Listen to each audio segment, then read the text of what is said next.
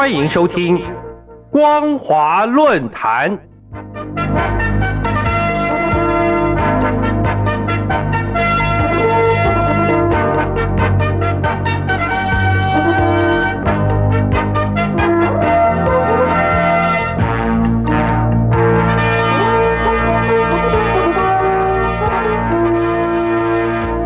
听众朋友您好，欢迎收听光华论坛，我是黄轩。今天的论坛主题是习近平美国之行不得不面对人权问题。各位听众朋友，中共领导人习近平最近出席在美国旧金山举行的亚太经济合作会议，从十月十四号到十七号进行了为期四天的访问行程。这是习近平从二零一七年以来，时隔六年再度以中共高层的身份访问美国。他与美国总统拜登的会谈当然最受各界关注，而与出席亚太经合会议的其他国家领袖进行晤谈，也同样受到新闻媒体的瞩目。除此之外，在习近平参与亚太经合会议、走访美国期间，一路如影随形的示威抗议，也形成相当引人侧目的景象。这些来自美国各地的大陆民运人士，以及香港、西藏、维吾尔族等人权团体和法轮功学员，手上举着“中国有集中营，中国共产党是自由的敌人”的标语，嘴里则喊着“打倒习近平，习近平下台”的口号。清楚地表达了他们对当今中共领导人的不满，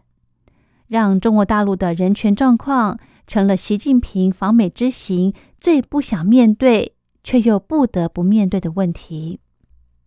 不可否认的，几乎每次中共领导人出访欧美国家，所到之处都会遭到人权团体的抗议，同样的场面一再重演。确实让中共领导人觉得尴尬和难堪。尤其这次习近平出访遇到的抗议团体，绝大多数的成员是来自中国大陆，这就更加真实的反映出旅居海外的大陆民众对中国共产党的绝望与厌弃。正如这一次参与抗议的民运领袖金秀红在接受媒体访问时所说的。在大陆讲真话的人都受到各种迫害，所以海外的人必须为国内的人发声。就以习近平这趟访美之行所遭遇的示威抗议为例，这在民主国家通常是被当作意见表达的一种方式。只要这种表达是在有秩序的规范下进行，不妨碍到别人的自由，就应该被允许。即使采取抗议行动的只是少数人，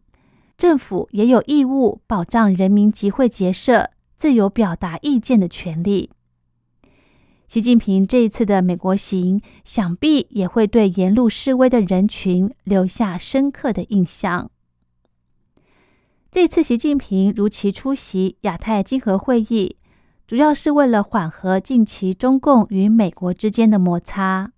并且营造外部的和平气氛，减少中共要升国际舞台所遭受的阻力。其实，改善中国大陆的人权状况，似乎更能够赢得欧美国家民众的好感，而有助于改善中国大陆在国际社会的形象。不但可以缓解外交形势的紧张，也可以受到人权团体的肯定与认同。平心而论，中国大陆缺乏人权的保障，在国际间几乎已经是普遍的共识。中共当局只得对外宣称，由于国情不同，人权问题各国有不同的做法。但是不要忘了，中共也是经济社会文化权利国际公约和公民权利与政治权利国际公约的签署国。如果执意宣称国情不同，或是以人权是国家内政的理由抗拒中国大陆进一步的政治改革，只有更加凸显出中共对内威权统治的面目。只要中国大陆的人权状况一天没有改善，对中共参与国际社会的质疑就一天不会消失。这当然也形成了中共跨入重要国际舞台的一大障碍。长期以来，欧美各国和中共由于国情文化和政经体制的差异，两者的关系一直是合作中有斗争，斗争中有合作。欧美各国对中共向外扩张的势力固然感到不安，但是中共领导阶层也以同样的敌对态度来看待美国为首的西方国家所倡导的人权价值。不过，当大陆人民的温饱问题获得解决，要求思想、言论自由以及要求政治参与权的扩大，也逐渐成为中共当局无法避免的问题。至少旅居海外的大陆民运人士和人权团体多次向出访的中共领导人表达了要求中国民主的诉求。其实，第三代、第四代的中共领导人就不得不面对大陆的人权问题，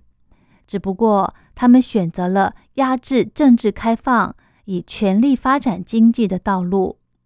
但是。中国大陆政经改革缺乏配套所造成的后遗症，已逐渐不利于未来的经济发展。也就是说，以政治开放、有爱社会稳定与经济改革的说辞，并不符合今天中国大陆的现实情况。当大权在握的习近平继续以同样理由拒绝政治开放，不但无法让国际社会幸福。恐怕为数众多的大陆民众也不能接受。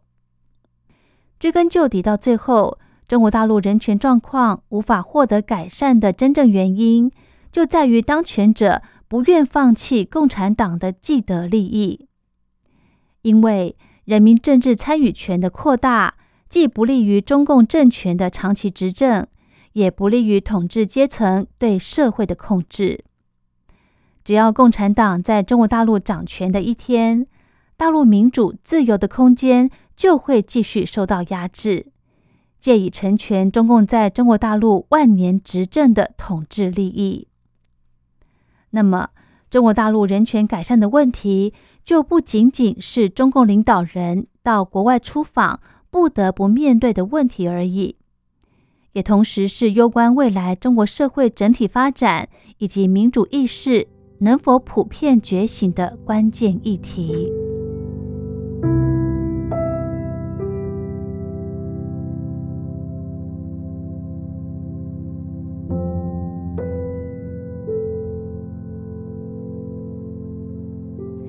好的，今天的论坛主题是